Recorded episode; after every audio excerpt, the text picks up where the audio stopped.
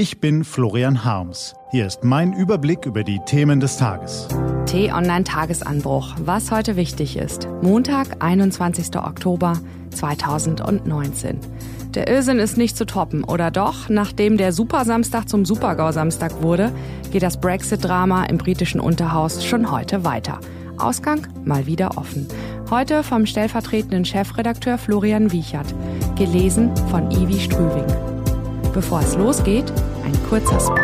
Nachhaltiger Kaffeeanbau. Die Voraussetzungen für Qualitätskaffee. Welche Gründe wichtig sind und welche Probleme Kaffeebauern belasten, erfahren Sie unter t-online.de-nespresso. Was war? Stellen Sie sich Folgendes vor. Es ist das Jahr 1973 und ein junger Mann, sagen wir ein Brite, heiratet eine junge Frau, sagen wir eine Französin oder besser eine Europäerin. Jahrelang hatte er um sie geworben, doch sie ließ ihn eiskalt abblitzen und das mehrfach. Sie kamen einfach aus verschiedenen Welten. Er lebte auf einer Insel. Sie fühlte sich auf dem Festland wohl und konnte sich mit seinen Eigenheiten nicht sofort anfreunden. Irgendwann springt der Funke dann doch über. Es ist von Beginn an keine einfache Ehe. Er hat irgendwie immer etwas zu meckern. Trotzdem bauen sie sich eine gemeinsame Existenz auf. Sie haben gemeinsame Interessen, Werte und Ideen. Gemeinsam, das wird beiden schnell klar, sind sie einfach stärker. Gibt es mal Streit, raufen sie sich zusammen und finden eine Lösung. Der Brite und die Europäerin. Sie gehören einfach zusammen, so scheint es. Doch leider gibt es ein Problem. Er ist im Herzen schon immer ein Einzelgänger. Er war sich schon vor der Hochzeit immer selbst am nächsten und ist es eigentlich auch während der Ehe. Die Jahre übertünchen aufkeimende Probleme, doch es knirscht immer mehr. Er fühlt sich irgendwie kontrolliert. Für ihn wird es immer klarer, so kann es nicht weitergehen. Er will frei sein. Und deshalb sucht er Rat bei seinen Freunden, die ihm sicher helfen können. Aber von wegen. Die Freunde sind uneins. Sie verwirren ihn mehr, als dass sie ihm helfen. Er hat noch nie wirklich auf sein Herz gehört. Er orientierte sich stets an Fakten. Und jetzt ist es nun mal so, dass ein Freund mehr ihm rät, die Beziehung zu beenden und einfach Nägel mit Köpfen zu machen. Damit ist die Entscheidung gefallen. Der Brite nimmt all seinen Mut zusammen und stellt sie vor vollendete Tatsachen. So geht es nicht weiter. Ich mache Schluss. Doch so einfach, wie er sich das vorstellte, ist es nicht. Was denkst du dir eigentlich, wer du bist? Wie stellst du dir das vor? Sind dir all die Jahre gar nichts wert? Du bist alleine gar nicht lebensfähig, fährt sie ihn an. Einmal in Rage, legt sie nach. Was ist mit den Kindern, dem Haus, dem Hund? Was ist mit der neuen Küchenzeile, die wir erst vor kurzem gekauft haben? Was sollen die Nachbarn sagen? Die halten uns doch für bekloppt, nach so langer Zeit. Mist, so weit hat er nicht gedacht. Immerhin, je länger sie darüber nachdenkt, desto mehr findet sie sich mit dem Gedanken einer Trennung ab. Irgendwann kommt er vielleicht ohnehin wieder angekrochen, weil er merkt, dass er einen Fehler gemacht hat. Aber gut, wenn er weg will, dann soll es eben so sein. Aber zumindest eine saubere Scheidung, die sollte noch möglich sein.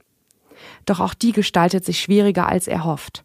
Und so gehen sich die beiden immer mehr auf den Keks. Sie schalten Anwälte ein und die falschen um Sorgerechte für die Kinder und darum, wer den Hund nehmen darf. Er ist innerlich zerrissen, lehnt aber erstmal jegliche Kompromisse ab.